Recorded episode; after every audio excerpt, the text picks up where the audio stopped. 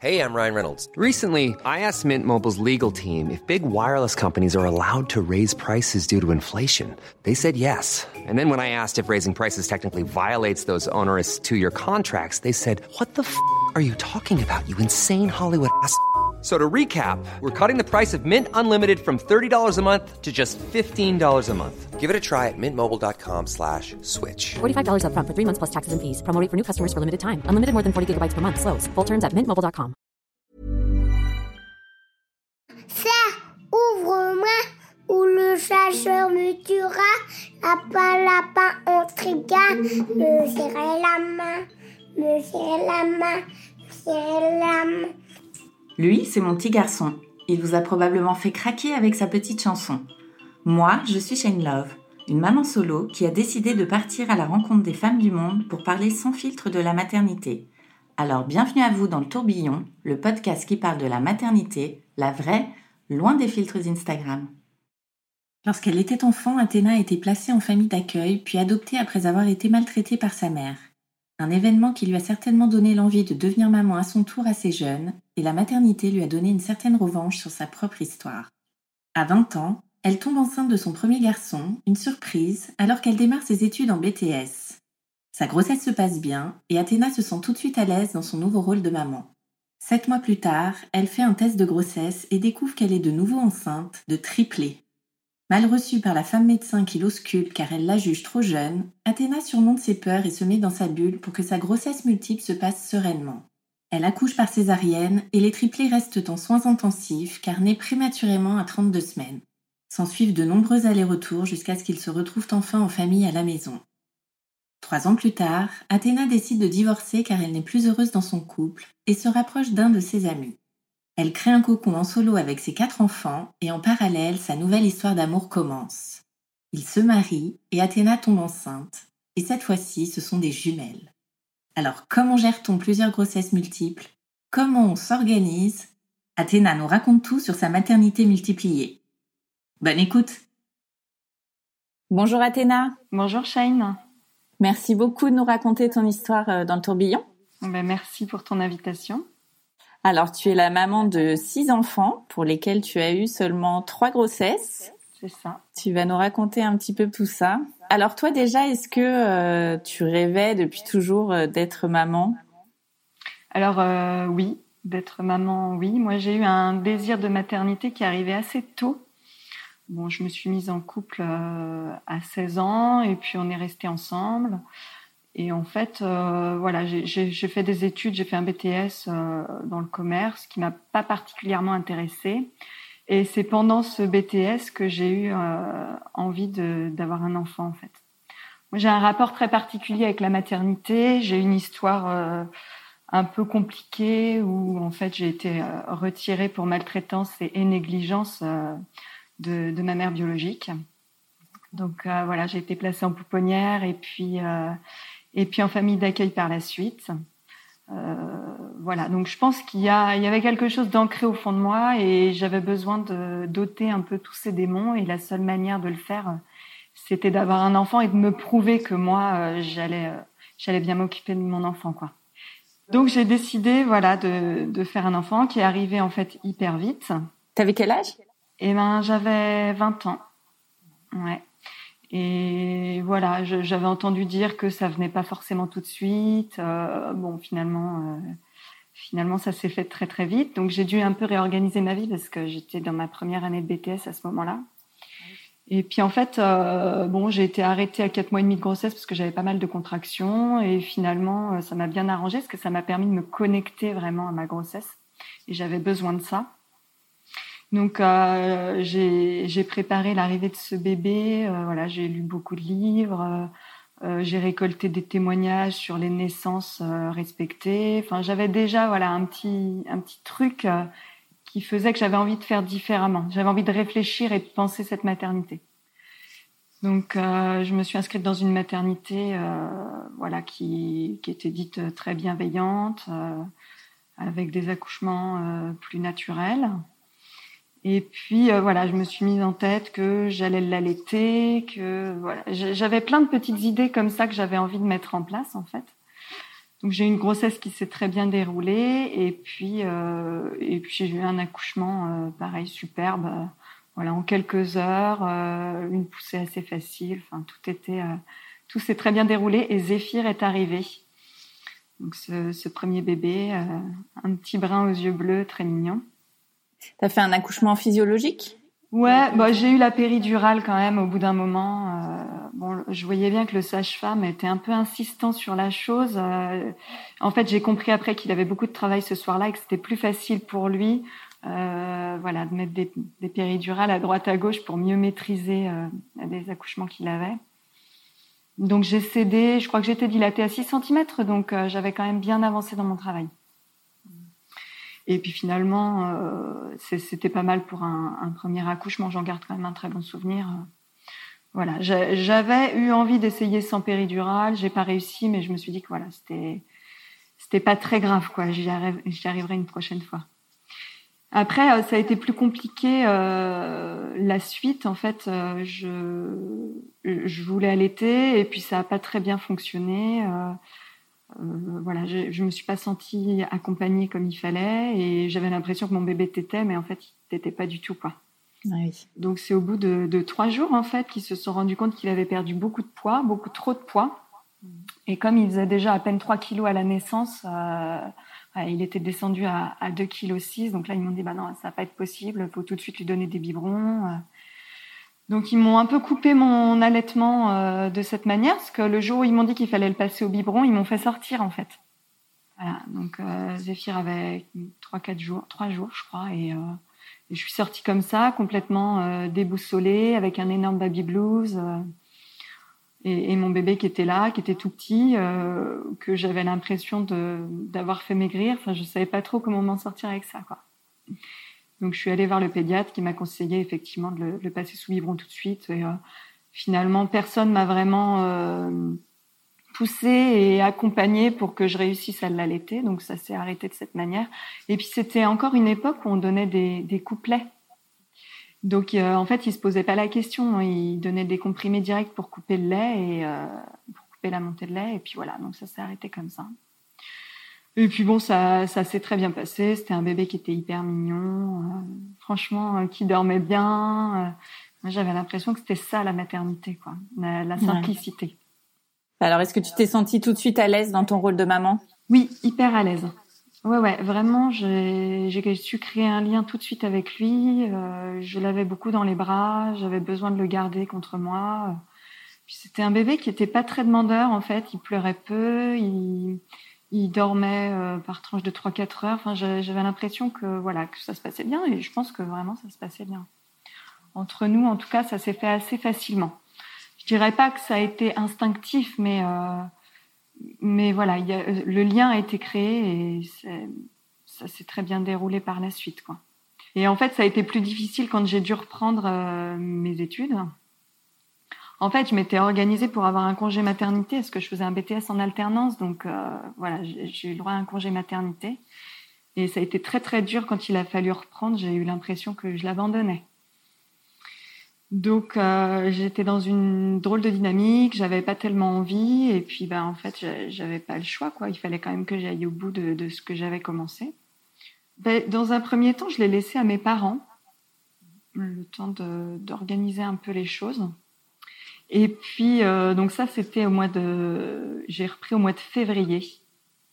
Ouais, j'avais réussi à avoir un peu de rab euh, après mon congé mater, le médecin m'avait arrêté un petit peu donc février. Et donc au mois d'avril, euh, je commence à me sentir hyper mal, euh, je fais des malaises, euh, je voilà, je j'allais pas bien quoi. Donc je me dis bah ça doit être un contre-coup, euh, ma reprise, le stress de le laisser, euh, tout était un peu euh, cumulé. Et puis en fait, euh, je me rends compte que j'ai un retard de règles. Donc euh, je me dis bon bah voilà par acquis de conscience, je fais quand même un test de grossesse, on sait jamais. Et là le test de grossesse euh, vire en l'espace de quelques secondes, quoi. Oh, je me dis ah non mais c'est pas possible. En fait, j'avais choisi de ne pas reprendre de contraception parce que j'avais l'impression que mon corps avait besoin de récupérer de la, de la naissance de Zéphyr et en fait voilà gros loupé. Donc, comment tu prends cette nouvelle? Et bah sur le moment, euh, j'étais un peu choquée. Je me suis dit bah non non, là ça va pas être possible d'accueillir un deuxième enfant. Euh, je vais jamais réussir à finir mes études. Euh, euh, je je vais pas réussir à tout faire quoi. C'est c'est pas possible. Donc je prends rendez-vous avec la sage-femme qui m'avait suivi pour Zéphyr, qui est extrêmement bienveillante, et je me dis bah je vais lui en parler. Donc je l'appelle et puis elle, elle, me, elle me voit en consultation quelques jours après. Elle me dit bah écoute, de toute façon, voilà, euh, c'est un choix personnel. Euh, bah, effectivement, il y a un enfant qui s'est, enfin un, fœtus, euh, un embryon qui s'est installé. Voilà, il n'y a aucune obligation. c'est toi qui, sens les choses, quoi. Et effectivement, j'étais toujours dans cette démarche de me dire bah non, mais je je peux pas. Et en même temps, je me disais ouais, mais finalement Zéphyr est arrivé. J'en ai eu un, je sais faire. Pourquoi est-ce qu'on je pourrais pas accueillir ce deuxième enfant, quoi? Et puis je repars de son cabinet avec ce truc-là, une ordonnance pour décomprimer éventuellement pour euh, pour avorter si j'ai envie. Et je me dis bah non, je crois que je suis pas capable de faire ça. Donc euh, bah tant pis. Là, je vais essayer d'aller euh, d'aller au bout de ma grossesse en, en faisant mes études avec Zéphyr en parallèle. Et puis je vais essayer de faire un gros méli-mélo de ce truc-là, quoi. Et puis euh, finalement, j'appelle une maternité pour prendre un rendez-vous pour une écho du coup parce que je sais pas trop euh, où j'en suis donc euh, donc je me dis bon bah je vais faire une écho et puis juste avant d'aller à l'écho euh, je décide quand même de rappeler ma sage-femme voilà pour me qu'on rediscute un petit peu toutes les deux et puis au fil de la discussion elle me dit bah écoute effectivement, tu t'en vas à ton écho là, mais je vais quand même faire un petit monito. Donc c'était juste les petits monitos où on peut entendre le cœur de, l'embryon, quoi. Elle me dit on écoute et puis et puis après tu files, quoi. Et là, en fait, partout où elle posait le monito, elle entendait un cœur, quoi. Elle me dit ah mais il est génial et tout, ce, ce bébé, euh, il vient, il suit mon appareil à écho, c'est incroyable et tout. bon, et donc, euh, je file à l'écho sur ce truc-là, avec toujours bah, des énormes nausées. En fait, j'étais très malade, j'avais vomi pendant pendant plusieurs semaines, euh, bon, pas bien. Et euh, j'ai quand même émis l'hypothèse d'attendre des jumeaux. Je sais pas pourquoi, j'avais ce truc-là au fond de moi qui me disait, bah, si ça se trouve, euh, si t'es autant malade, c'est parce que voilà, il y a, y a un truc, euh, il y a un truc quoi. Bon, et je m'en vais à mon écho. Et j'arrive euh, à l'écho et c'était une gynéco qui démarrait juste, je crois. Elle était diplômée depuis peu de temps. euh, voilà, elle paraissait hyper jeune. Et là, elle, euh, donc elle commence par me poser des questions. Elle me dit ah oui, mais vous avez un, un bébé euh, qui a sept mois. euh, bon, est-ce que c'était voulu Euh, Donc je lui explique un peu l'histoire. Effectivement, c'était pas totalement voulu, mais bon, voilà, le bébé s'est installé, donc on a décidé euh, de le garder. euh, bon, on va- je vais y arriver, quoi. On va y arriver. Et puis elle dit bon, bon, ok, mais bon, c'est vrai que vous êtes jeune, c'est quand même, un peu bizarre. Bon, je relève pas, je me dis oui, oui, effectivement, je suis jeune et je pense que c'est pas, c'est pas la dernière fois que je vais entendre ça. J'avais déjà eu quelques réflexions pour Zéphyr, donc, euh, donc je savais quoi. Et là, elle pose la sonde et on aperçoit deux poches.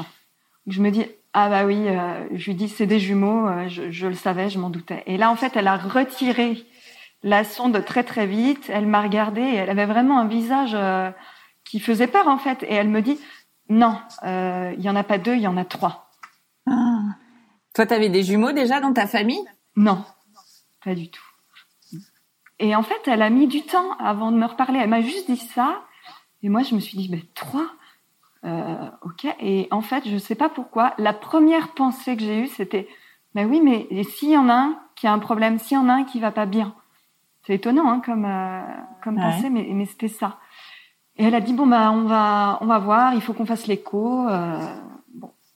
Donc elle commence à faire l'écho et en fait, euh, dans le plus grand des silences, euh, je pense que c'était un peu compliqué pour elle parce qu'elle n'avait pas l'air d'avoir l'habitude de, bah, découvrir des grossesses comme ça. Et puis, voilà, ça reste, ça reste très compliqué en fait des échos comme ça parce qu'il y a beaucoup de choses à déterminer lors de la première écho de multiples.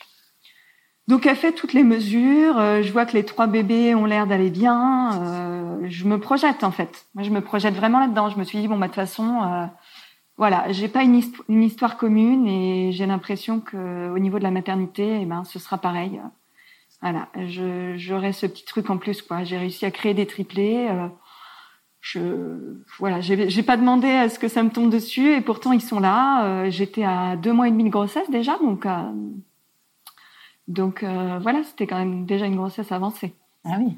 Puis elle fait toute son écho et à la fin elle me dit bon ben ça va, euh, les, les clartés nucales euh, sont bonnes, les mesures sont bonnes, mais euh, moi je suis pas habilitée à suivre des grossesses triples, donc bah, je vais prendre contact avec le CHU et vous allez être suivi par la spécialiste du Grand Ouest.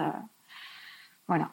Donc elle termine là-dessus et elle me dit mais euh, rassurez-vous, hein, euh, les réductions euh, embryonnaires existent et euh, honnêtement, euh, voilà, ça, ça va se faire sans difficulté, quoi.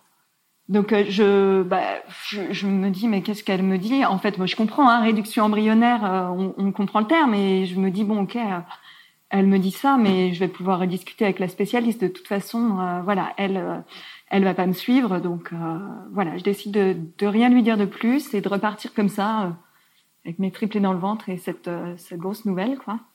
Et puis, euh, bah, j'avais laissé Zéphyr en garde à mes parents. euh, J'arrive chez eux et puis euh, ma mère me dit bon alors euh, c'est des jumeaux parce que je lui avais émis mes doutes en fait c'était des jumeaux et puis je dis bah non non en fait c'est des triplés. Et là elle, elle m'a regardé, elle avait Zéphyr sur les genoux, elle m'a regardé, elle mais non c'est pas possible. Mon père était là et il- je le revois, il s'est mis à marcher comme ça dans la pièce, il tournait en rond, il dit mais des triplés mais comment c'est possible? comment comment on va faire? J'ai dit non mais vous vous avez rien à faire en fait. Je vais gérer, je vais y arriver, c'est sûr, je vais y arriver. Ils sont là, ils se sont installés, je vais y arriver.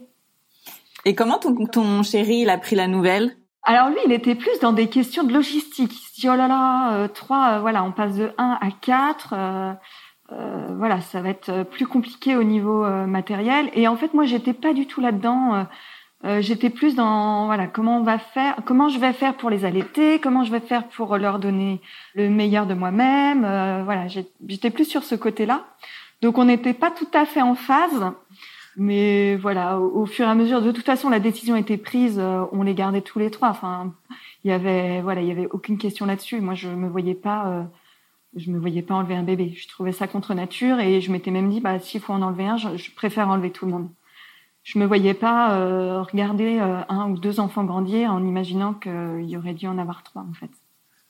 Et donc, euh, bah, je suis appelée par le CHU dans l'après-midi, donc ça a été extrêmement rapide. Ils m'ont programmé un rendez-vous euh, trois jours plus tard en me disant bon bah voilà, vous avez un suivi euh, avec euh, euh, tel médecin et puis euh, vous vous présentez dans le service des grossesses à haut risque.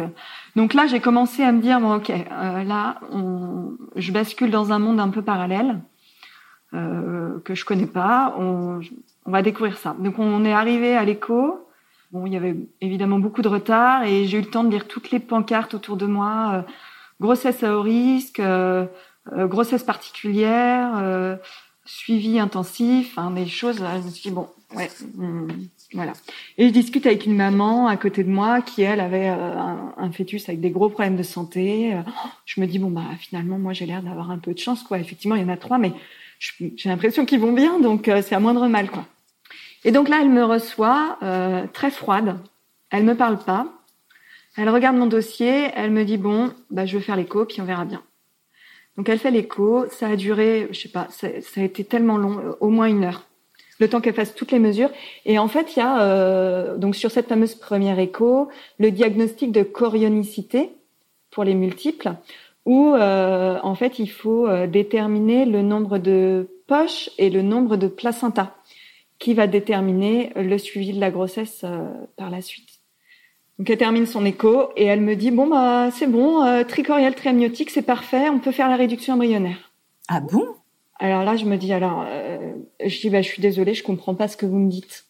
Et elle me dit, bah, il y a trois poches et trois placentas. Donc, euh, c'est hyper facile euh, d'aspirer un bébé et, euh, et ben en fait, ce sera le, le premier, donc celui du bas. Elle te demande même pas ton avis Non, elle m'a pas demandé. Non, non, elle m'a dit c'est comme ça. Et je dis bah oui, mais moi je veux pas en fait, euh, je veux pas. Elle me dit non mais euh, là euh, vous vous rendez pas compte. Euh, Il y a des risques euh, maternels, il y a des risques euh, au niveau des fœtus. Voilà, il y a beaucoup de prématurité euh, chez les triplés. euh, c'est des grossesses très compliquées. vous vous rendez pas compte des risques et Et je vous le dis, enfin vraiment, je, je pense qu'il faut faire cette réduction embryonnaire. Je dis bah non, je je la ferai pas. Et elle me dit oui non mais là en fait vous avez 21 ans, c'est quoi votre avenir là? C'est quoi votre avenir avec quatre enfants? Mais non. Lui dis bah je je sais pas, je sais pas, je je sais pas et on verra. Voilà, le rendez-vous s'est terminé là-dessus. Euh, elle m'a dit bon bah vous voyez avec ma secrétaire pour les prochains rendez-vous. Et donc euh, c'est tout ce qu'elle m'a dit en fait. Donc euh, je suis allée voir la secrétaire euh, qui m'a donné tous les rendez-vous de suivi. Donc moi j'avais des rendez-vous toutes les trois semaines de programmés.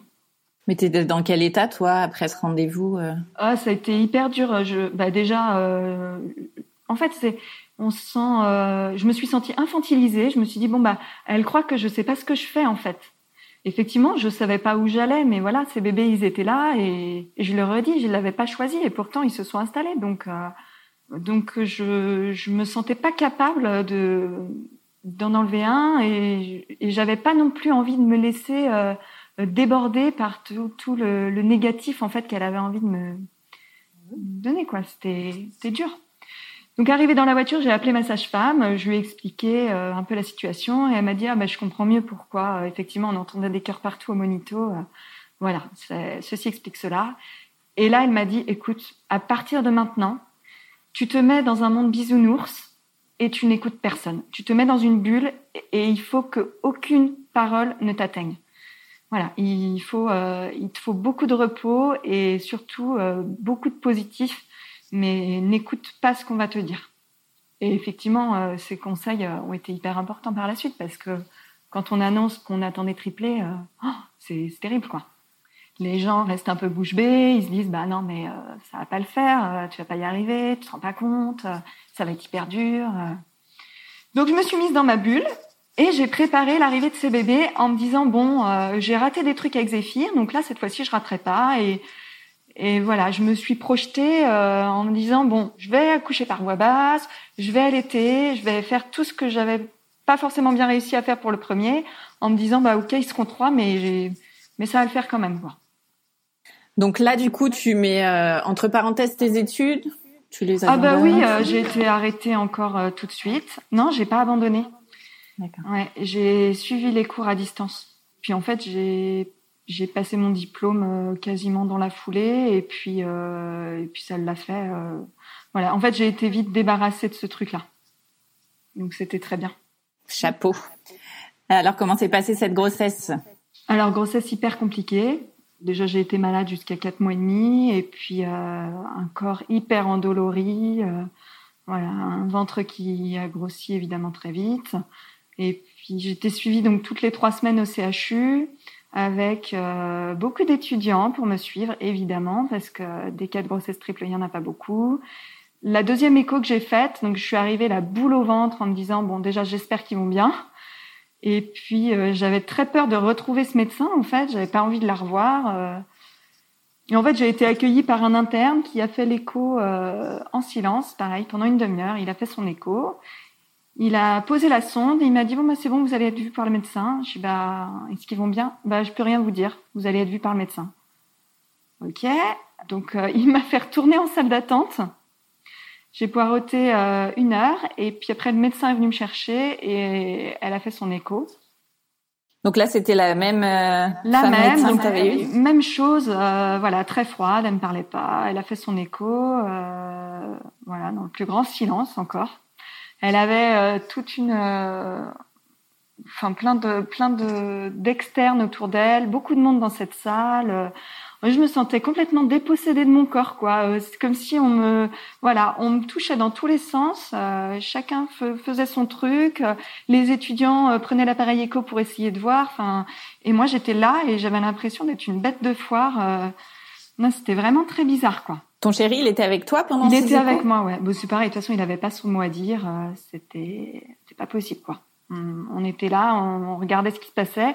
J'essayais de comprendre les images à l'écran parce que c'est pareil. Quand il y a plusieurs bébés, euh, c'est hyper compliqué. En fait, les images vont très vite. Euh, je sais pas quel bébé est où. Enfin, c'était, ouais, je comprenais pas tout ce qui se passait, quoi. Et puis, euh, heureusement, entre ces deux rendez-vous, je m'étais quand même vachement renseignée sur les grossesses multiples. J'avais vu que euh, Euh, le fameux euh, tricorial triamniotique, c'était quand même euh, la meilleure chose. Il y avait le moins de risques en fait. Quand il y a trois poches, trois placentas, c'est des bébés qui sont indépendants. Du coup, je savais que voilà, les risques étaient un peu moindres sur ces cas de figure-là. Donc, je, je m'étais dit bon, j'y vais quand même assez sereine et voilà, je pense que ça va aller. Et donc à la fin de l'écho, euh, j'ai commencé à lui poser des questions. J'ai dit bah, est-ce que tout va bien? Elle me dit bah oui oui euh, c'est bon, euh, les mesures sont bonnes. J'ai bon bah est-ce qu'on peut discuter un peu de, de, la suite? Parce que là je suis dans le flou. je suis à quatre mois et demi de grossesse, je me rends pas trop compte. non j'étais pas à quatre mois et demi du coup j'étais à à trois mois, un peu plus de trois mois. Je dis bah je je sais pas à quoi m'attendre. Elle me dit bon bah de toute façon, euh, faut vous dire que vos bébés ils seront forcément prématurés, ça c'est c'est un fait, et que ici euh, au CHU avant 24 semaines de grossesse, euh, on les prendra pas en charge s'ils naissent. Donc avant 24 semaines de grossesse, je je ferai les échos, on verra où vous en êtes, euh, mais voilà, ça sert à rien qu'on qu'on parle de la suite avant ce terme-là quoi toujours aussi rassurante et, bienveillante. C'est ça. Non, mais en fait, heureusement, en parallèle, j'avais ma sage-femme qui était hyper humaine et euh, voilà que j'appelais régulièrement parce que j'ai arrêté de me déplacer très vite. Je me suis alitée euh, d'office euh, spontanément pour euh, pour pas que ça appuie sur mon col et, et, je me suis dit bah je verrai où ça me mène, mais voilà, je mets toutes les chances de mon côté quoi. Donc la grossesse euh, s'est passée comme ça. Bon, j'ai des souvenirs un peu flous. Hein, euh, à part un, voilà, ces douleurs dans tout le corps que je ressentais tout le temps. Euh, Et comment tu as réussi à gérer euh, ton petit Zéphyr en même temps? Ouais, bah, c'est son père qui l'a pris en charge en fait essentiellement. Et puis bon, moi je voilà, comme j'étais beaucoup alité, il, il était tout petit, hein, il, il marchait pas encore, donc il était beaucoup avec moi dans le lit. je lui disais, je lui lisais pas mal d'histoires. Enfin voilà, j'ai continué à m'occuper de lui de cette manière-là, quoi. De toute façon, euh, je me suis dit, je vais essayer de pas trop me culpabiliser par rapport à lui. Je vais essayer de lui donner tout ce que j'ai à lui donner. Euh, c'est vrai qu'on est dans une situation un peu euh, inédite, mais voilà. Ça n'a pas été les moments les plus difficiles avec lui, les moments de la grossesse. Et puis, ben, j'ai été hospitalisée à six mois et demi, 29 semaines exactement. Donc là, ils m'ont dit, bah, vous êtes en, en menace d'accouchement prématuré, donc on vous hospitalise voilà, j'avais des, des, comprimés à prendre tous les jours pour éviter les contractions. Euh, j'étais suivie de près, monito deux fois par jour à, l'hôpital. Bon. Là, ça a commencé à voilà, être plus sérieux, quoi. T'avais eu des informations finalement sur euh, la prématurité, tout ce qui allait se passer? Non, non, non, pas du tout. J'avais demandé à visiter les services, mais euh, j'avais pas eu de, de, retour. Et en fait, j'ai fait une très belle rencontre pendant cette hospitalisation, une sage-femme euh, euh, génial euh, dont je me souviendrai euh, toujours, qui m'a bien accompagnée. Et voilà, c'est elle qui, qui m'a donné beaucoup d'informations sur sur la, la, suite des événements, quoi, en me disant bon, des grossesses triples, on en a à peu près une fois par an. ça se passe bien. de toute façon, bah voilà, vous êtes des femmes qui êtes suivies de près, donc dès qu'il y a une petite alerte, voilà, on, on, fait en sorte que, que que tout se passe bien, quoi. Enfin, quelqu'un de rassurant. Oui, voilà, c'est ça. Et puis en fait, elle m'a permis aussi d'aller visiter les services de réa et de soins intensifs. Donc je me suis projetée. Je me suis dit bon, ok, euh, je, je, suis prête là. Je, je, comprends ce qui va se passer. Je sais que je vais être séparée d'eux à la naissance, mais ça va être pour leur bien, pour qu'ils pour qu'ils grossissent, qu'ils grandissent. Et, et là, le but, c'est euh, voilà, c'est de tenir le plus possible. Et c'est rigolo parce que contrairement à ma première grossesse, je me suis, euh, j'ai compté en semaines. Donc c'était des paliers. Chaque semaine était un palier en fait. Donc à chaque fois c'était une petite victoire quoi. Je savais, j'avais un bouquin avec marqué 30 euh, semaines, euh, votre bébé est comme ça, 31 semaines, etc. Et en fait, bon la sage-femme m'avait dit les multiples maturent plus vite, le corps est bien fait. Donc euh, voilà, on, en général, ils ont un petit temps d'avance sur les, les bébés euh, uniques, quoi. Et tu devais aller jusqu'à combien de semaines alors euh, le, le bah, Il m'avait dit euh, maximum 34 semaines. 34 semaines, euh, on les fait naître parce qu'après ça devient dangereux en fait. Voilà, donc c'était l'objectif à atteindre. Et puis à arriver le jour des 32 semaines, je me sentais vraiment pas bien. Je, je leur ai dit bon, je crois qu'il faut arrêter les médicaments. Euh, vous arrêtez de, de, de, contrôler mon corps, je suis fatiguée, j'ai mal partout, j'en peux plus, donc on laisse, euh, on laisse la nature faire les choses et voilà, je, je sentais que j'étais vraiment euh, à bout de force. Puis ça faisait déjà trois semaines que que j'étais séparée de Zéphyr, je, trouvais ça vraiment très dur et je je pouvais plus, j'étais plus capable de donner en fait et je sentais que mon corps était à bout, vraiment à bout. Ton ventre, il était énorme. Euh, Bon, j'ai pas pris beaucoup de poids, j'ai pris que 15 kilos. Hein. En vrai, euh, c'est pas c'est pas énorme, mais euh, voilà, j'avais j'avais mal, j'avais vraiment mal partout quoi. Et donc ils ont ils ont accepté ma demande, ils m'ont dit bon bah d'accord, euh, 32 semaines c'est un bon terme, euh, on arrête et on voit ce que ça donne. Et trois jours plus tard, et ben, je me suis mise en travail spontanément. Mais c'est étrange, je, je me suis pas dit tout de suite que j'étais en travail. Pourtant, j'avais connu ça pour Zéphyr. J'ai pas réussi à appeler en, en, disant que je sentais que voilà, ça se préparait. Je, je sais pas. Et en fait, euh, ma mère était venue me rendre visite ce jour-là et on, on, était en train de déjeuner. Et puis elle me dit mais tu, ça va pas, il y a un truc qui va pas, t'as pas l'air bien. Je dis bon non, je me sens pas bien aujourd'hui, euh, je suis fatiguée, je sais pas, j'ai envie d'être tranquille, j'ai envie qu'on me laisse. Euh, et elle me dit, mais euh, tu veux pas appeler quand même euh, C'est un peu bizarre. Bon. Et puis euh, je dis bah non, je profite. En plus, elle était venue avec Zéphyr, donc j'étais contente. Je dis ah non, je profite de Zéphyr. Puis elle me dit écoute, t'appelles, voilà, ils, ils, ils, font le point avec toi et puis puis on voit ce que ça donne après quoi. Et puis je reviens après dans la chambre. Donc elle sort et c'était l'interne de garde qui était là il me dit, euh, il, me, il sculpte, enfin, il, il, entend en fait que, que je suis pas bien, qu'il y a un truc qui va pas. Euh, il me dit bon bah on va poser un monito et puis on va voir ce que ça donne. Donc non, il m'ausculte pas tout de suite. Donc la, la sage-femme vient poser le monito et en fait sur le monito effectivement on voit les contractions euh, quand même assez régulières et tout ça, mais j'avais pas spécialement mal en fait. Donc là, il revient, il dit bon bah sur le monito il y a beaucoup de contractions, euh, je vous ausculte, on voit ce que ça donne. Et en fait, j'étais dilatée à 5 cm. Il me dit non mais en fait euh, c'est imminent l'accouchement, euh, donc euh, euh, faut y aller, faut y aller, on part en césarienne. ah oui. Ouais. Et je lui dis non mais vous savez moi je veux pas accoucher par césarienne. voilà, j'avais dit j'avais dit au médecin que je voulais une voix basse et ça me tient à cœur en fait. Et il me dit ouais, mais euh, ça va pas être possible là. Je, je pense qu'il se sentait pas, euh, il se sentait pas trop à même de faire un accouchement voix basse euh, de triplé prématuré. Et puis il me dit, euh, il me dit non bon, euh, ce qu'on va faire, c'est que je, je, fais une écho, je vois la position des bébés et puis on réfléchit après. Et en fait sur l'écho, il a vu que voilà le premier bébé était en transverse sur mon col, donc vraiment le dos sur mon col. Je pense que ça l'a bien arrangé. Moi, ça m'a fait euh, comprendre que bah non, c'était pas possible, c'était comme ça, donc ce serait une césarienne.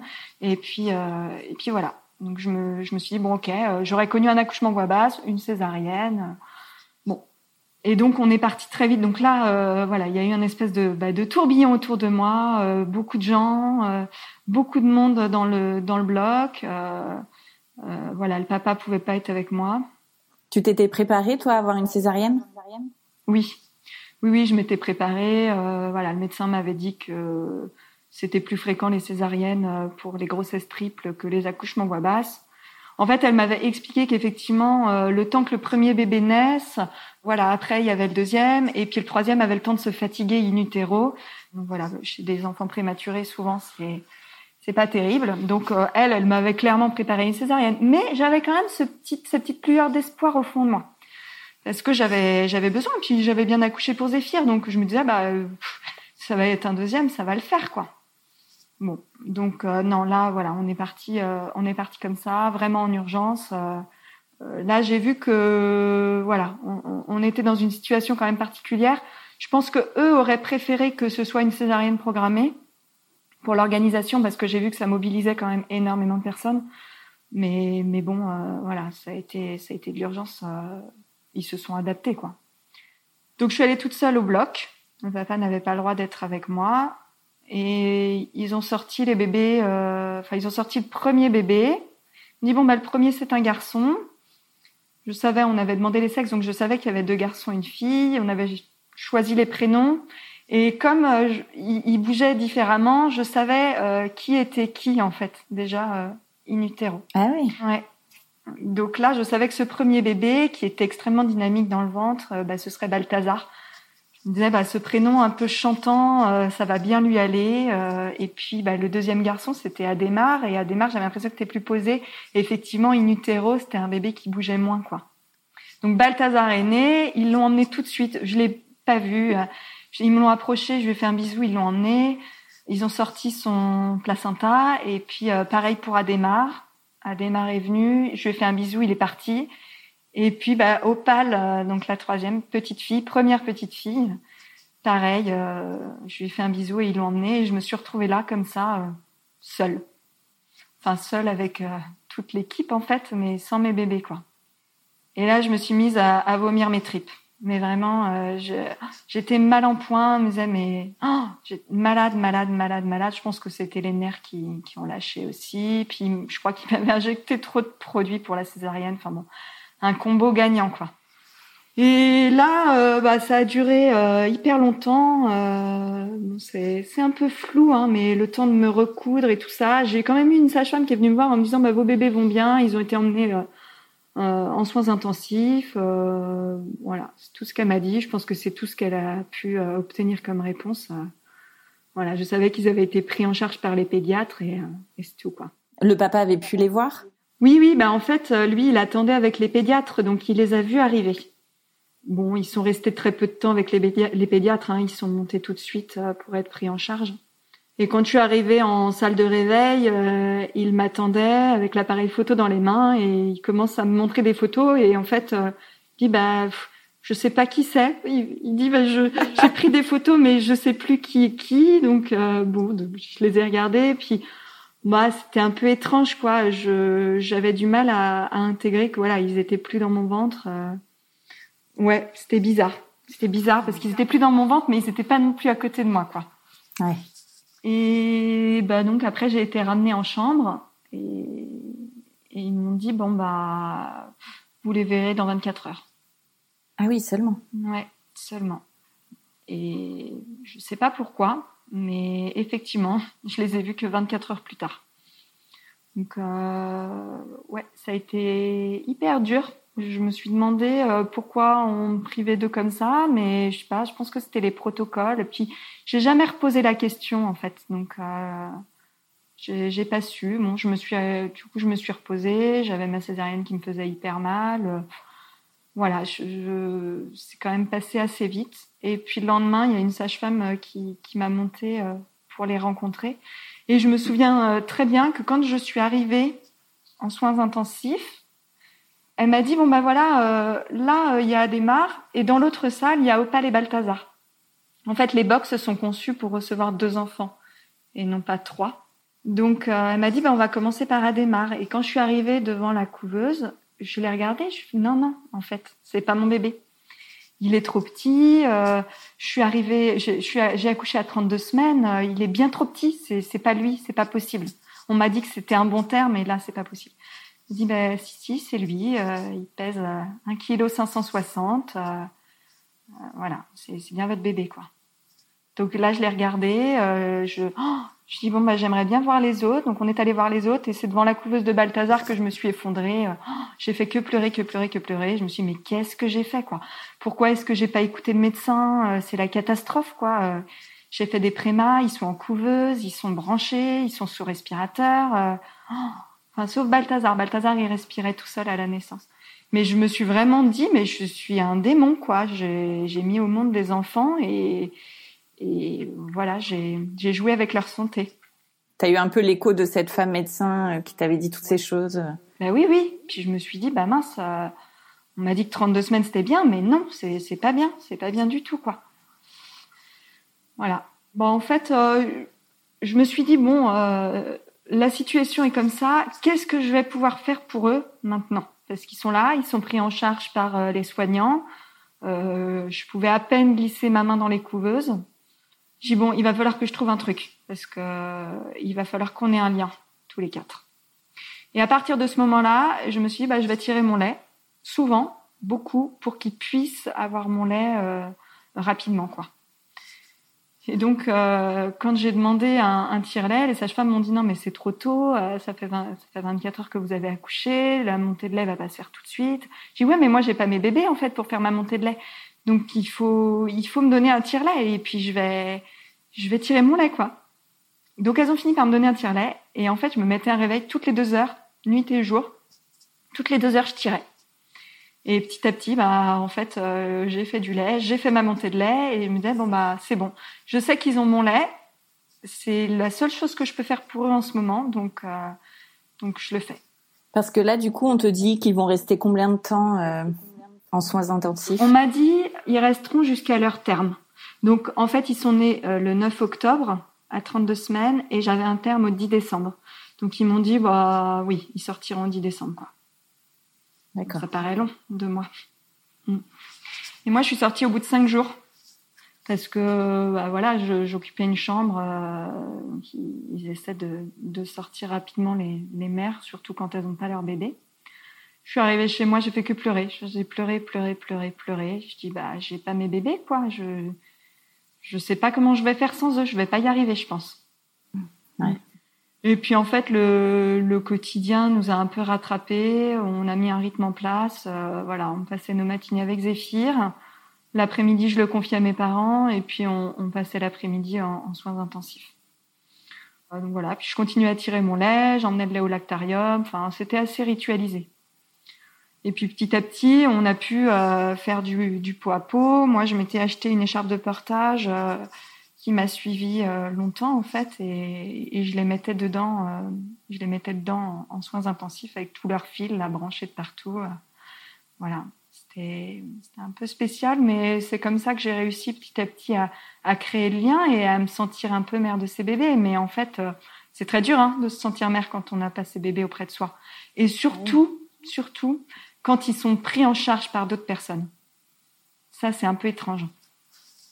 Parce que bah, j'étais pas euh, toute la journée avec eux, quoi. Donc euh, voilà, faut, faut faire confiance et puis euh, et puis les laisser grandir, quoi. Alors, quelle a été l'étape d'après? L'étape d'après, bah, l'étape d'après, ça a été. Bah, ils sont restés six semaines hospitalisés, donc six semaines assez difficiles pour moi à vivre parce que ben euh, j'avais toujours mes petites idées en tête hein, de, de maternité, mes petites envies, et voilà, c'était pas forcément très bien vu par le personnel soignant. J'ai été convoquée par la cadre de service parce que je n'avais que 21 ans, 22, j'avais 22 ans et que je je savais pas y faire. Euh, j'ai fini par lui dire Ah non oui. mais en fait moi je suis pas d'accord. Euh, je, ces bébés j'ai envie de m'en occuper. Euh, euh, j'ai pas envie qu'on que tous les gestes que je peux faire soient faits à ma place. Donc euh, donc il va falloir qu'on trouve un compromis ensemble, mais euh, et qu'on m'accompagne parce que moi je veux les allaiter. Donc il y a un moment donné où il va falloir m'aider à les mettre au sein. En fait, les prématurés, ils ont un réflexe de succion qui arrive à 34 semaines. Donc euh, voilà, il y a eu un, un battement de deux semaines entre le moment où euh, ils sont nés et le moment où j'ai pu vraiment les mettre au sein. Et petit à petit, eh ben, ils m'ont quand même euh, accompagnée dans ce, ce chemin-là. Et c'est ce qui m'a permis de me dire, bon voilà, je, je fais quand même quelque chose pour eux. euh, voilà. Et donc, on, on a sorti Balthazar avant les autres. Balthazar est sorti au bout de cinq semaines parce qu'il allait bien.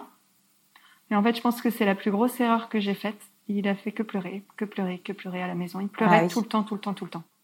Ah, il est rentré chez vous euh, Il est rentré, bah oui, parce qu'il allait Bah bien. Je me suis dit bon bah autant qu'on le ramène après tout. euh, et en fait, il, il pleurait tout le temps et on le ramenait l'après-midi voir son frère et sa sœur euh, euh, en, en soins intensifs. Enfin, ils étaient, ils avaient basculé en néonat. Quand on l'emmenait l'après-midi en néonat, il pleurait plus. Et en fait, on m'a expliqué après que voilà, c'était des bébés qui avaient l'habitude d'entendre les machines. C'est très Ah, voilà, oui. C'est- depuis qu'ils sont nés, ils entendent les machines, les bips, et du coup, ils sont habitués à ça. Donc, quand on ramène un bébé préma à la maison, eh ben, il, est, il a plus ces bruits-là, donc il est un peu inconfortable en fait. Donc euh, voilà, ça a été une semaine assez longue, et puis euh, ils ont fini par accepter euh, de sortir Opal et Adémar. Donc, ils pesaient euh, tous les trois à peu près 2 kg 100 à 6 semaines. Donc finalement, on n'est pas allé jusqu'au 10 décembre, ils sont sortis le 16 novembre, et euh, voilà, l'aventure a démarré à ce moment-là, quoi.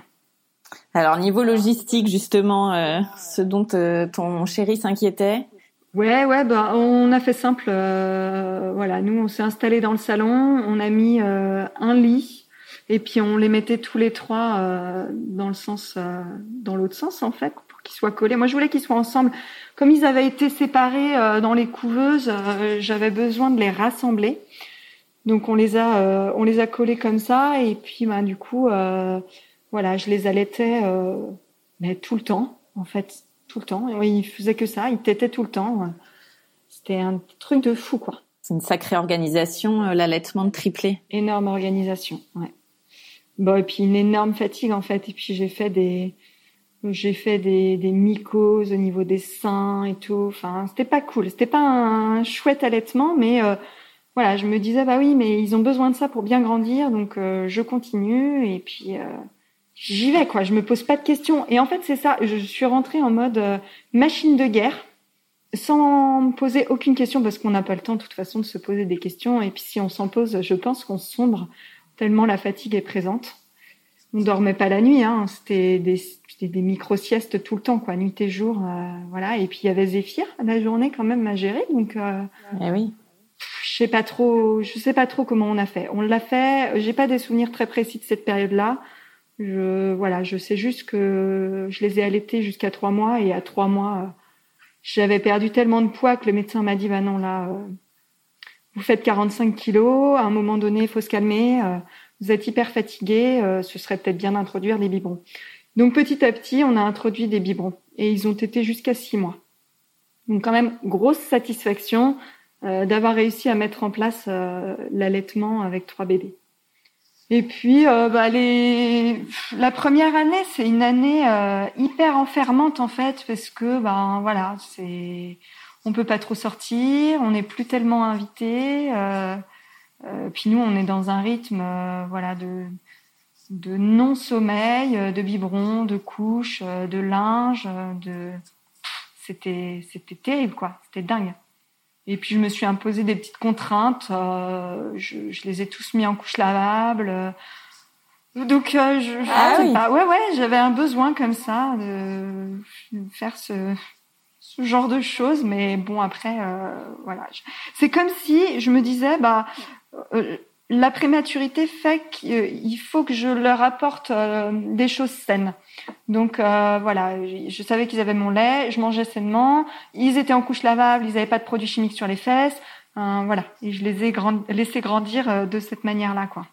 Et puis bah les années ont passé, euh, ouais, gros enfermement parental. Moi, j'ai vraiment ce souvenir-là.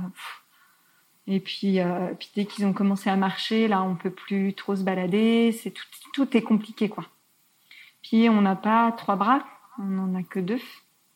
Mm. Dès que je voulais me promener seule, bah, j'avais une poussette triple, j'avais un quatrième sur le dos en, en ergo, mais euh, ah, c'est colossal quoi. La, la préparation déjà, il fallait un temps fou pour les préparer. euh, ouais. Et puis bah les trois premières années sont passées comme ça, et quand ils sont entrés à l'école, moi j'ai eu une grosse remise en question dans ma vie, et je me suis dit bon là j'ai besoin de changer quelque chose. J'allais pas très bien, j'étais pas bien dans ma vie, et j'ai remis en question mon couple en me disant bah je crois qu'on est on n'est pas sur la même longueur d'onde, on n'a pas les mêmes envies, et je pense qu'il va falloir que j'opère un changement à ce niveau-là. D'accord. Ouais. Alors? Bah alors, euh, j'ai commencé à me poser des questions toute seule et en fait, j'ai commencé à me confier à un ami euh, proche que je connaissais depuis longtemps, qui m'a suivi, voilà, dans, mes maternités, euh, qui a toujours été présent en fait. J'ai commencé à me confier à lui et il m'a dit, euh, bah, ce que tu me décris, c'est étonnant en fait et effectivement, t'as pas l'air très bien en ce moment. bon voilà, et on a commencé à, à discuter plus en détail tous les deux. Et je me suis dit, ok, euh, je crois qu'il faut que, que je me barre, quoi. Vraiment. Je vais prendre mes gosses et je vais m'en aller.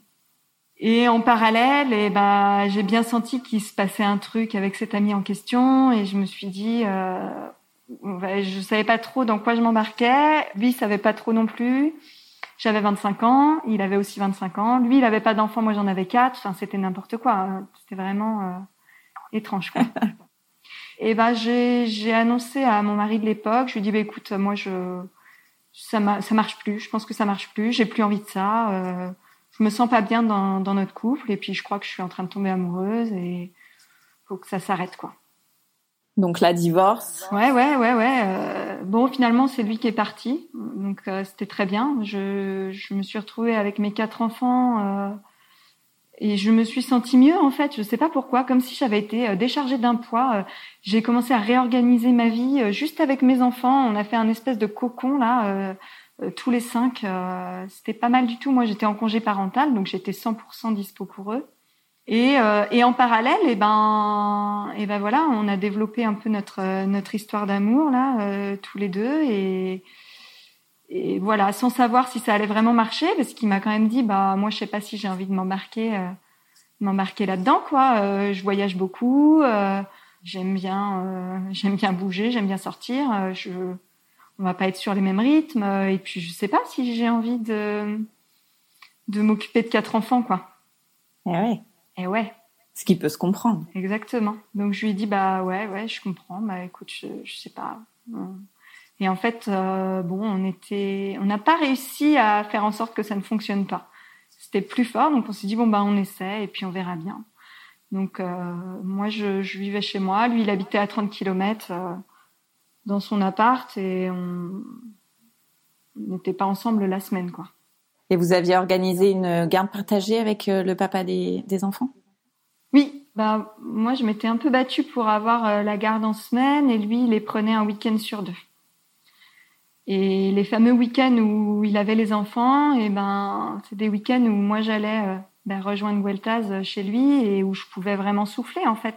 Et c'est comme ça qu'on a réussi à, euh, avoir une sorte de vie de, de jeune couple, quoi. Euh, voilà, on avait une vie un peu normale quand les enfants étaient pas étaient pas avec moi, quoi. Et alors, au bout de combien de temps une troisième grossesse arrive? Bah, ça a pris du temps parce que moi j'ai vécu 18 mois toute seule. Ensuite, voilà, on a commencé à vivre ensemble. Mes enfants allaient presque avoir 5 ans, les trois petits. Zéphir 6, il est rentré en CP. J'ai repris le travail aussi. Entre temps, on s'est mariés, euh, on a acheté un appart. Bon, on a eu pas mal de, projets comme ça. Puis on est parti, euh, on est parti en voyage de noces euh, au mois d'avril. Donc les enfants, bah, les trois, les trois petits étaient en, en CP, en CP et Zéphyr en CE1. Et là, on savait que voilà, on parlait depuis un moment de, de faire un enfant ensemble et on s'était dit, moi je m'étais dit bon c'est le dernier, euh, c'est le dernier, j'en ai besoin, il faut que je, je, recrée quelque chose avec cette maternité un peu ratée, parce que quand on a des triplés, bah, on n'a pas le temps de materner. Euh, oui, je les ai portés en écharpe, mais c'était la chaîne. Euh, oui, je les ai allaités, mais c'était la chaîne. Enfin, j'ai jamais profité, quoi. Donc, mmh. je me suis dit, il faut que cette fois, euh, voilà, j'ai un bébé pour que, pour renouer, pour réussir à faire en sorte d'avoir une maternité normale, quoi. Et puis lui, il s'était dit, euh, ah bah oui, euh, j'en aurai qu'un, mais euh, mais c'est très bien, euh, ça va, ça va être sympa. Il y a les quatre grands au-dessus, euh, voilà. Donc on est parti en voyage de noces et on s'était dit, on est parti en avril. Moi, je voulais pas de bébé de début d'année.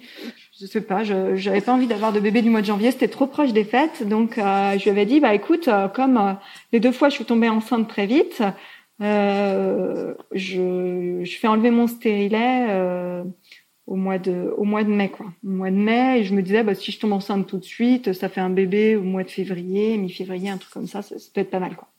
J'ai fait enlever mon stérilet début mai. Cinq jours après j'étais enceinte. Ah oui ouais donc euh, là bah pareil hein, j'ai fait mon test euh, qui a viré très vite et puis euh, le, le médecin qui me qui me suit non c'était ma gynéco ma gynéco me dit bon on va faire une une prise de sang et puis pour, euh, faire le le taux de bêta-HCG quand même pour voir. Et puis le, au moment où j'ai reçu les résultats, je n'étais pas, pas à même de les lire parce que j'étais au travail, je pouvais pas les lire. Donc j'avais dit, euh, j'avais dit à Gueltas, bah écoute, tu, tu ouvres le fichier et tu regardes si tout va bien et tout. Il m'envoie un SMS et il me dit, c'est bon, euh, t'es bien enceinte de cette semaine. Je fais cette semaine, mais n'importe quoi, c'est complètement impossible. J'avais calculé, j'étais à trois semaines max, donc euh, n'importe quoi en fait. Je lui réponds, je dis mais tu me racontes n'importe quoi, euh, euh, c'est pas possible. Et tout il me dit bah si si, je te jure, c'est ce qui est marqué sur le papier. Parce que vous savez, enfin tu sais, il y a les, en fonction du taux là, ils te disent euh, combien de semaines environ. Enfin bon, bref. euh, Ouais. Bon, je laisse passer ce truc-là, on s'en fout. Je me dis, je suis enceinte, c'est le principal, quoi. Quatre semaines, euh, tout pile après mon début de grossesse, euh, je commence à perdre du sang. Là, je me dis, ah non, euh, c'est la cata, je suis en train de faire une fausse couche. Et puis vraiment beaucoup de sang, quoi. Un truc, j'étais toute seule avec mes quatre grands. Euh, et j'étais là sur les toilettes en train de... Ah, je me disais, mais non, c'est pas possible et tout. Je suis en train de perdre le bébé, c'est la catastrophe. Je fais une fausse couche. euh. Ah. J'appelle la gynéco et je lui dis, euh, je perds du sang, euh, qu'est-ce que je fais? Et elle me dit, euh, ah bah faut venir tout de suite, j'ai des rendez-vous d'urgence, voilà. Et donc j'appelle Gueltaz et je lui dis, bah écoute, je perds beaucoup de sang, la gynéco m'a dit de venir, donc euh, donc je, je file la voir et, là il me dit, bah, est-ce que tu veux que je vienne avec toi Euh, Je dis non non mais t'inquiète, euh, ça va aller, voilà. C'est comme ça que ça s'est fait. Et donc, je suis arrivée, et elle a posé la sonde et on a tout de suite vu les deux poches. Il y avait vraiment aucun doute sur le truc. Donc là, je me mets à pleurer, pleurer, pleurer. Je dis, mais c'est pas possible, encore des jumeaux, mais qu'est-ce que j'ai fait pour mériter ça? Enfin, c'est pas possible, quoi. Donc là, elle enlève la sonde, elle me dit, bon, écoute, enfin, écoutez, elle me connaissait bien, mais non, vous voyez quand même me dit tout va bien. Euh, oui, c'est des jumeaux. Vous avez eu des triplés. Vous savez faire. Euh, J'en suis convaincue. Je le sais. Vous me l'avez prouvé. Et en plus de ça, euh, bah, votre mari, il n'a pas encore d'enfant. Je suis sûre qu'il va être ravi d'en avoir deux. Donc ça va aller quoi. Donc là, elle, fait l'écho et tout. Bon, ils étaient minuscules. Hein, on voyait à peine euh, sur sur l'image quoi. Je ressors de là complètement déboussolée en me disant mais c'est pas possible quoi. Mais pourquoi? Pourquoi ça me tombe dessus? Moi je voulais qu'un seul bébé. Je m'étais projetée avec un seul bébé. Ça allait très bien comme ça euh, tout tout me paraissait simple en plus à l'idée d'accueillir un seul bébé quoi. Là euh, bon c'était un peu la cata. Donc je sors du rendez-vous j'appelle Gueltaz. Je lui dis bah et non je me mets à pleurer il dit bah, ça va pas et tout euh, il y a plus de bébé euh, t'as fait une fausse couche je dis mais non, euh, ça va, mais c'est juste qu'il y en a deux. Et il me dit, ben non, c'est pas possible. Je dis mais si si, je te jure, il y en a deux quoi. Et là, euh, il me dit ben, je, je dis ben c'est dingue, c'est dingue, c'est c'est dingue ce qui nous arrive. Je suis rentrée chez moi, toute seule. Et il m'a retéléphoné à arriver à la maison, puis il me dit bah écoute, euh, je vais aller chercher les grands à l'école et, tu te reposes un peu et puis on rediscute ce soir quoi. Et donc il rentre avec les, grands et je leur avais pas dit que j'étais enceinte. J'avais les yeux tout rougis et tout. Je me suis dit bon j'espère qu'ils vont pas trop euh, voir que ça va pas. Et je ne sais pas pourquoi. Opal s'approche de moi et elle me dit euh, et elle me dit tu sais maman euh, j'ai réfléchi à quelque chose. euh, un bébé c'est un peu dur mais ça va. Deux bébés ça commence à être difficile et trois bébés c'est encore plus dur. Mais bon, je crois que quand même, euh, avoir plusieurs bébés, euh, c'est bien. Et elle me dit ça comme ça, hyper étonnant. Incroyable. Je, je dis rien, je, bon. Là, on a pris le temps de discuter tous les deux. Il me dit non, mais écoute, ça va être chouette. euh, de toute façon, euh, voilà, euh, qu'on en ait quatre ou six, quatre, cinq ou six, est-ce que ça change vraiment la donne? Bon, puis moi, je suis content. euh, Enfin, c'est c'est chouette. Je, je m'étais pas projetée avec deux bébés, mais du coup, euh, bon, voilà, ça, ça va le faire quoi. Du coup, on a, on se dit bon bah ok, on y va. Encore une fois, c'est parti. Euh, moi, j'ai dit adieu petit à petit à toutes mes projections simples. Ah oui. Eh oui, donc euh, bon bah je vais, je sais pas, je sais pas comment je vais gérer cette maternité là avec quatre grands au-dessus. euh. Donc là, je me suis quand même un peu moins posé de questions. En revanche, j'ai eu des énormes angoisses pendant toute la grossesse de la prématurité. J'ai plein de choses qui sont remontées. Je faisais des cauchemars. euh, J'avais peur que ça recommence en fait. Je me suis dit bah euh, voilà, j'attends encore des multiples, je vais encore accoucher prématurément. euh. Et on avait beau me rassurer, les professionnels me rassuraient et tout. euh, J'étais complètement enfermée, enfermée dans ma souffrance et dans mon angoisse de la prématurité, quoi. Donc euh, je me suis dit bon bah cette fois-ci euh, j'essaie de pas cumuler les professionnels. Donc euh, ma gynéco obstétricienne elle était habilitée à, suivre des, grossesses gémellaires. En plus, c'était une grossesse simple, bicoriale, biamniotique, donc encore de poche et de placenta, donc issue de deux fécondations. Hein. Et donc, elle, elle m'a, elle m'a suivi pendant toute ma grossesse. En parallèle, j'allais toujours voir la sage-femme. donc voilà, j'ai, réussi quand même à, avancer dans cette grossesse un peu plus sereinement. Mais je ne sais pas pour quelle raison, je me suis alitée d'office. Je suis dit non, cette fois, j'aurai pas de préma, euh, donc je m'alite. J'ai posé de questions à personne. Euh. Bon, la grossesse avait un peu mal démarré en fait parce que du coup les saignements c'était quand même un, j'avais un, un hématome rétroplacentaire. Donc là j'avais quand même ah euh, besoin d'un peu de, de, repos. Et en fait ce repos je l'ai gardé toute la grossesse. Voilà, de toute façon j'étais hyper fatiguée, euh, je sentais que ça tirait encore vachement sur mon corps. Les, c'est quand même très éprouvant comme grossesse. Ah oui. Ouais. Et puis du coup, alors euh, terme prévu au 5 février, donc euh, sauf que euh, des, des multiples, mais en général ça arrive avant, donc je me suis dit mais c'est pas possible, je voulais pas des bébés de début d'année, et en fait là c'est sûr ça va être ça quoi. Puis bon bah voilà, on a, je, me souviens plus trop de, de cette grossesse. Je sais qu'on a préparé petit à petit l'arrivée de ces bébés qu'on n'était pas du tout en accord sur le fait de connaître les sexes ou non. Moi, j'avais pas envie parce que j'avais peur de, j'avais peur d'attendre deux garçons et je m'étais dit, je me projetais pas avec cinq garçons. Donc je m'étais dit, bah non, euh, je, je veux pas demander et de toute façon, je sais que quand je les aurai sur le ventre, euh, voilà, ce sera un peu instantané. Euh, mais j'ai, pas envie de réfléchir à ça pendant la grossesse. Je préfère me projeter mixte et puis, puis on verra quoi. Gueltas, lui, avait besoin de, connaître le sexe, mais finalement, il a, voilà, il m'a suivi, il m'a dit bon bah ok, si vraiment tu veux pas, euh, on continue comme ça et, et puis on saura ça à la naissance. Et c'est bien parce que ma gynéco, elle m'a jamais euh, laissé entendre quoi que ce soit, donc euh, ça c'était hyper chouette. Et puis j'ai été suivie par un, parce qu'au bout d'un moment là, il faut être suivi par un obstétricien, donc j'ai changé de mater, donc c'était quand même la troisième mater que je faisais. Ouais. Et lui, euh, il a entendu que j'avais envie d'accoucher par voix basse. Il, il, a vraiment bien écouté. Et j'ai eu l'impression d'avoir été prise en compte, quoi. Je me sentais moins dépossédée de mon corps. Donc, euh, plus prise au sérieux. Et puis, je sais pas, j'ai senti qu'il était vraiment à l'écoute de mes demandes. Donc il m'a dit bon, euh, accouchement voix basse, oui, sauf qu'il va falloir rentrer euh, dans des critères euh, particuliers parce que là, bah, on parle d'une voix basse après une césarienne, en plus sur bah, un utérus cicatriciel après des triplés, c'est quand même euh, particulier. Et là, bon, bah, des jumeaux, donc euh, encore un utérus euh, très distendu. Donc, il savait pas trop comment ça pouvait se passer, quoi. Donc, il m'a dit, ben, il faudra pas dépasser 37 semaines. De toute façon, à 37 semaines, on, on, mettra au monde les enfants, quoi qu'il se passe. Donc, si vous vous mettez en travail spontanément avant et que le premier bébé a la tête en bas, on laissera faire. Top. Donc là, je me suis dit ah c'est cool, euh, j'étais vraiment euh, dans une bonne dynamique quoi. Il m'a hyper rassurée, euh, c'était chouette. Et effectivement, je me suis mise en travail spontanément.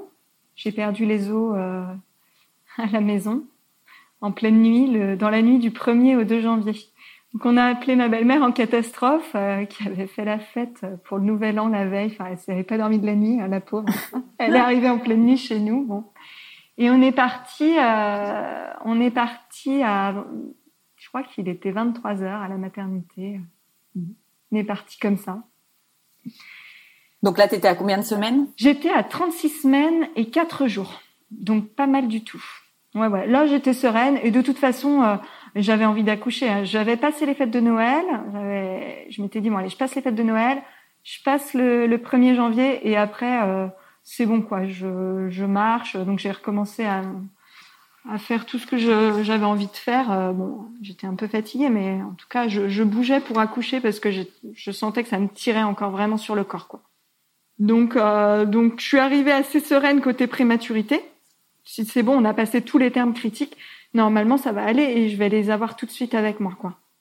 Et quand je suis arrivée, je suis été prise en charge par une sage-femme pas du tout à l'écoute. Euh, horrible qui m'a fait un mal de chien en m'auscultant. Je lui ai dit non mais en fait je pleurais. Je lui ai dit non mais vous me faites hyper mal là. Oui mais j'arrive pas à sentir votre col. Arrêtez de bouger. Euh, je faisais que pleurer. Je dis mais vous me faites hyper mal. C'est pas possible en fait. C'est pas possible. Je me suis dit, ah ben ça y est, ça recommence. Euh, je vais encore, euh, je vais encore être prise en charge d'une manière qui me plaît pas. Je vais encore avoir des regrets et tout ça. bon. Et puis là, elle me dit, euh, bon bah de toute façon, euh, j'arrive pas à avoir votre col. Je vais appeler l'anesthésiste et on va vous mettre la péridurale tout de suite. Je dis, mais oui, mais si ça se trouve, je suis pas encore en travail, je ressens pas les contractions, j'ai pas de douleur. Et puis Gueltaz essayait aussi, dit bah oui, mais elle voudrait aussi essayer de faire sans péridurale. Et là, elle nous a regardé, puis elle nous a dit non, mais en fait, euh, un accouchement de, un accouchement de jumeaux sans péridurale, c'est pas possible. Voilà, donc euh, donc il y a pas le choix. Et puis bon, bah euh, évidemment, moi j'étais un peu vulnérable, pas trop à même de me défendre. Euh, Gueltaz, bah il a fait ce qu'il a pu, mais de toute façon, euh, c'était un peu compliqué de de la contrer. Donc l'anesthésiste est venu et il m'a m'a foutu la péridurale directe je sais, je crois que j'étais même pas dilatée à 2 cm, quoi. Donc en fait, j'ai j'ai pas pu continuer mon travail, j'ai pas pu être mobile. Ils m'ont mise dans un lit et puis je pouvais plus bouger, quoi.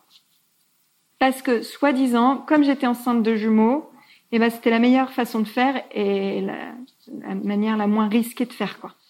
Voilà. Donc petit à petit, euh, bah, petit à petit, euh, mon, mon travail s'est fait et en fait. euh, j'ai eu, euh, ça s'est arrêté, euh, dilaté à 7 cm, tout s'est stoppé, j'ai stagné. Donc ils ont fini par appeler l'obstétricien à 5 heures du matin, je crois. Il est arrivé, il n'était pas de garde, mais il est arrivé quand même de chez lui. Et il m'a dit bon, euh, je vous laisse encore euh, deux heures comme ça, mais si dans deux heures euh, ça n'a pas avancé, je pense qu'il faudra qu'on césarise parce que voilà, il y a quand même une rupture de la poche des os et tout ça. Je suis bon bah d'accord. Donc il a essayé de me mettre dans une position qui favorise. Et puis finalement, ça n'a pas du tout avancé, quoi. Ah oui. Mm, Non, pas du tout. Mais il m'a pas laissé jusqu'à 7 heures, il m'a laissé jusqu'à euh, 10 heures quand même, 10 heures du matin. Donc c'était c'était chouette. Hein. Il a, je crois qu'il a vraiment tout tenté. Il avait, il avait, non, il avait pas remis d'ocytocine, je crois pas, parce qu'en fait, ah oui, il y a, ça aussi, c'est que sur un utérus cicatriciel, on peut pas mettre d'ocytocine pour que le travail avance. Donc il pouvait rien m'injecter. Donc, bon, il a fini par venir me voir en me disant bon bah là, euh, il faut y aller. euh, à un moment donné, c'est plus possible de les maintenir euh, comme ça in utero. Et puis, euh, vous êtes toujours à 7 cm, ça n'avance pas. Donc, euh, voilà. Il m'a dit, bah, je pense que si ça n'avance pas, c'est parce que, oui, le premier bébé a bien la tête en bas, sauf que comme j'avais un utérus très distendu pour ma grossesse triple, bah là, il était encore hyper distendu et du coup, les contractions n'appuyaient pas suffisamment pour Ah oui, d'accord. que la tête appuie et, et que et que le bébé avance quoi. Et comme c'était des bébés de petit poids, ils faisaient 2 kg 3 euh, euh, ben en fait ça a pu enfin voilà, c'est pas des c'était pas un travail très efficace quoi.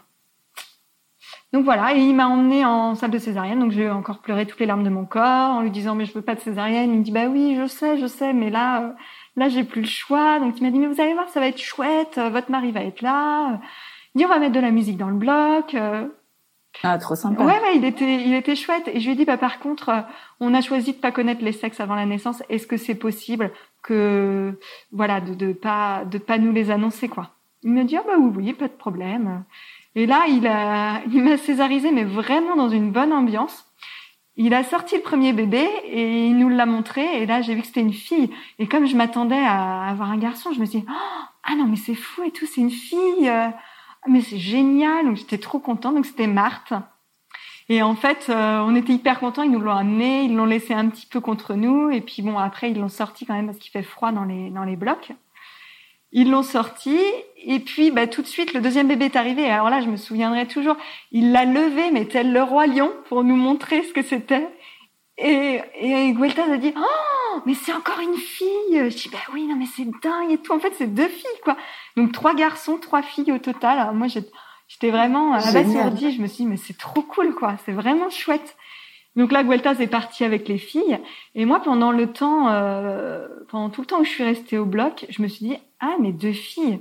Si ça se trouve, c'est des vraies jumelles, en fait. Peut-être. Parce que même quand c'est deux poches et deux placentas, il y a un pourcentage qui fait que ça peut aussi être des jumeaux monozygotes. Je me suis dit, ah, D'accord. ce serait dingue et tout. euh. Bon, et en fait, voilà, ils m'ont recousu. Je suis arrivée en salle de réveil et j'ai attendu un petit peu. Et Gueltaz est arrivé avec ses deux bébés dans les bras. Là, mais c'était c'était vraiment beau. J'en garde un très beau souvenir. Et il me les a présentés. Il m'a dit, bah là, il y a Marthe et puis là, il y a Edith.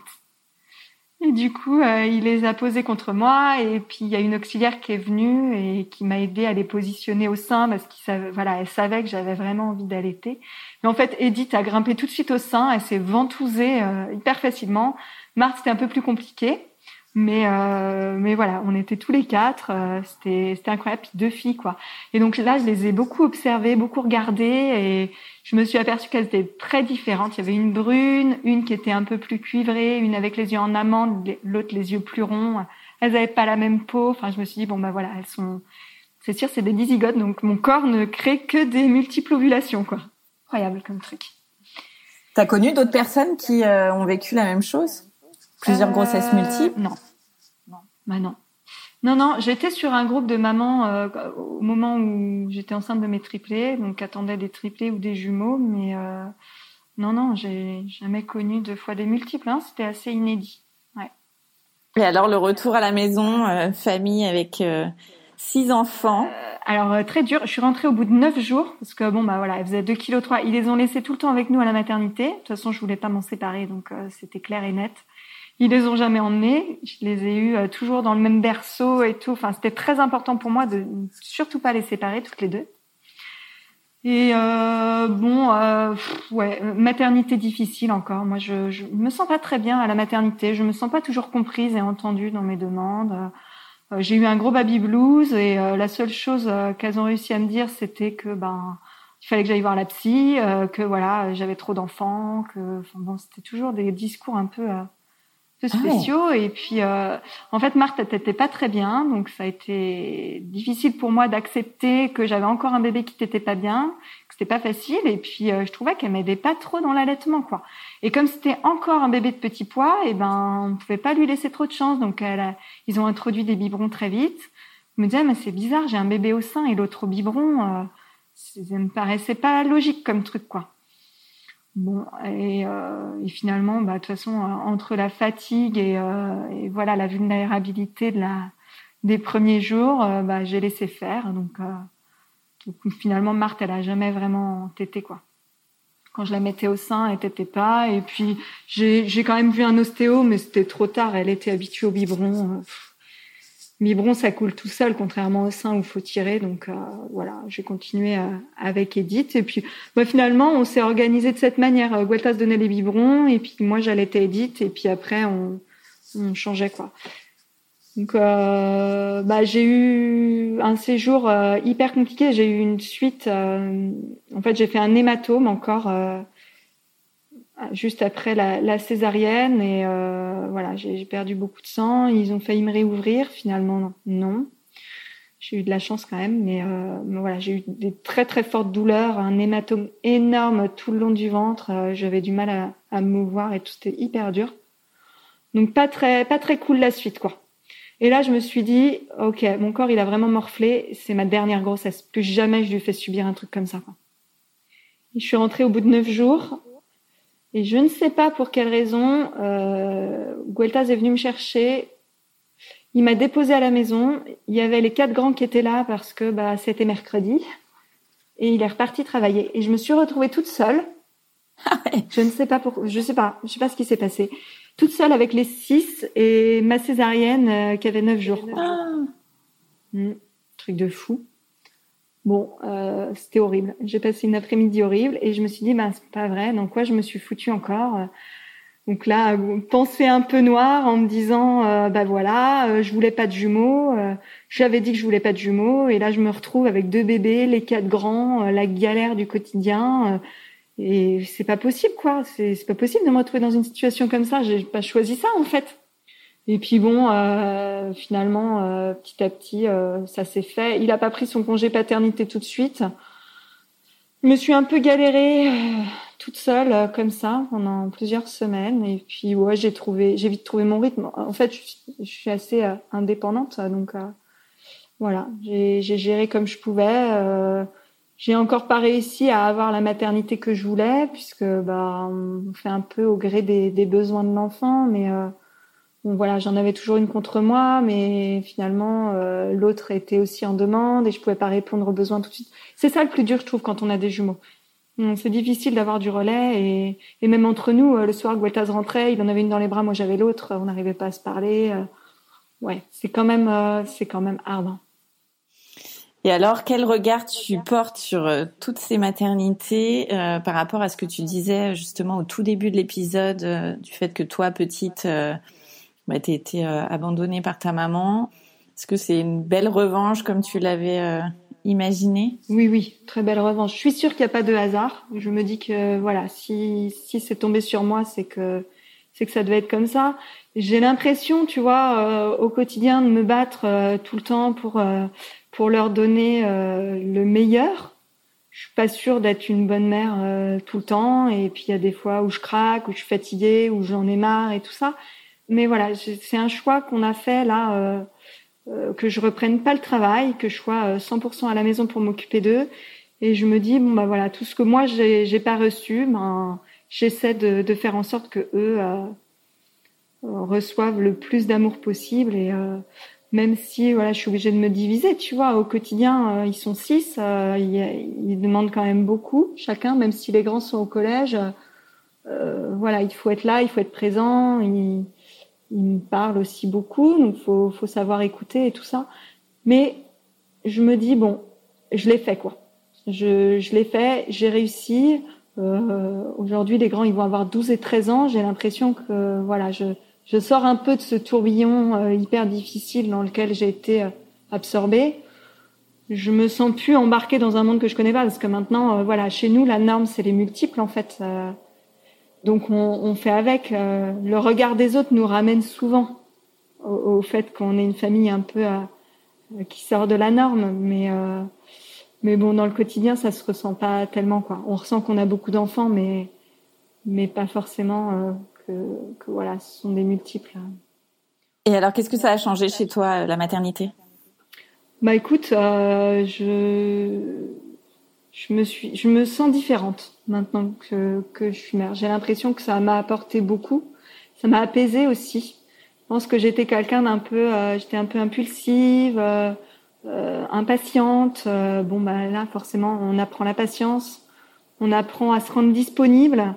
Je suis pas, je suis plus tellement centrée. J'ai eu une période où j'étais un peu centrée sur sur moi-même et là, en fait, bah c'est pas du tout. Je suis je suis centrée sur sur mes enfants et j'essaie justement et je crois que c'est ça le plus dur d'essayer maintenant de me recentrer et euh, de me retrouver un peu en tant que femme. Euh, faire des choses sans me culpabiliser, de les laisser ou c'est ça le plus dur je trouve.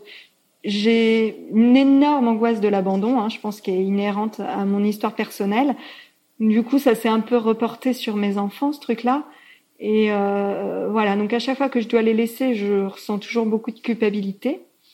Je pense que c'est aussi euh, c'est aussi pour ça que, que je suis à la maison aujourd'hui pour m'occuper d'eux, c'est que voilà j'ai ce besoin d'être là auprès d'eux.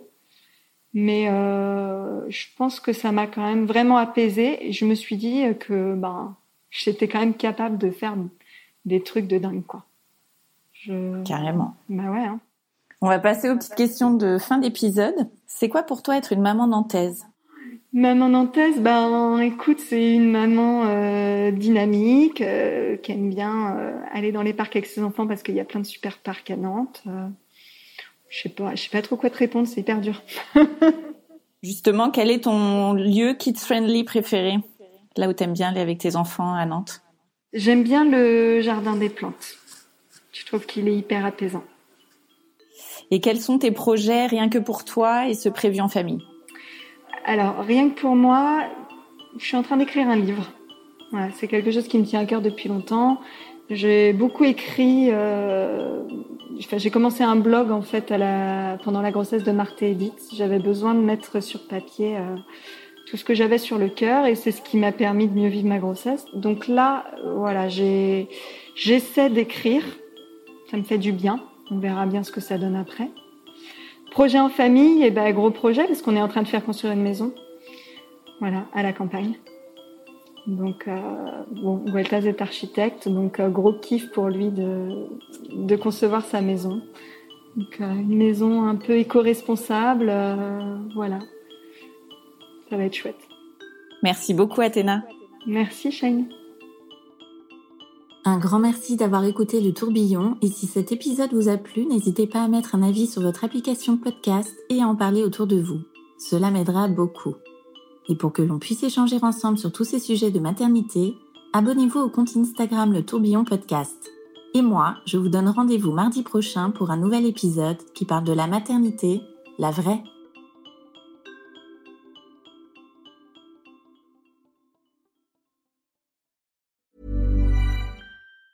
Planning for your next trip? Elevate your travel style with Quince. Quince has all the jet setting essentials you'll want for your next getaway, like European linen, premium luggage options, buttery soft Italian leather bags, and so much more. And it's all priced at 50 to 80% less than similar brands. Plus, Quince only works with factories that use safe and ethical manufacturing practices. Pack your bags with high-quality essentials you'll be wearing for vacations to come with Quince. Go to quince.com slash trip for free shipping and 365-day returns.